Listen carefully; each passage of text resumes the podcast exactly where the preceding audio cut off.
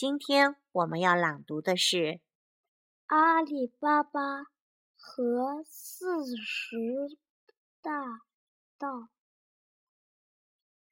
很久以前，在波斯的一座城市里，住着兄弟俩，哥哥叫哥西姆，弟弟叫阿里巴巴。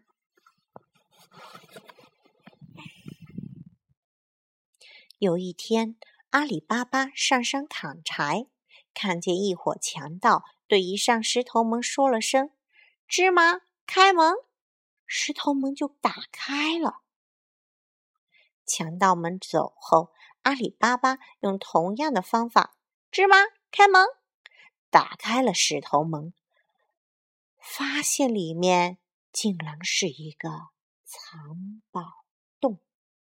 他拿了些金币就回家了。哥西姆，也就是阿里巴巴的哥哥，知道后，赶着十匹骡子来到藏宝洞搬宝物。他看见洞里堆满财宝，顿时欣喜如狂。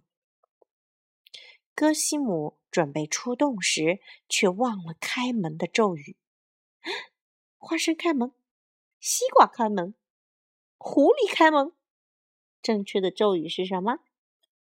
芝麻。强盗回来后，抓住困在洞里的哥西姆，并杀死了他。阿里巴巴见哥哥一直没回家，便赶着毛驴上山查看，发现哥哥已经遇害。他偷偷把哥哥的尸体运回家，还带走了不少财宝。强盗头子发现哥西姆的尸体不见了，财宝也少了，就知道自己的藏宝洞肯定被人发现了，便派一个强盗进城打探。强盗找到阿里巴巴的家，在门上做了个记号。阿里巴巴家的女仆。叫莫吉娜发现门上多了个记号，于是，在每一家的门上做了相同的记号。强盗们进城一看，全都傻了眼。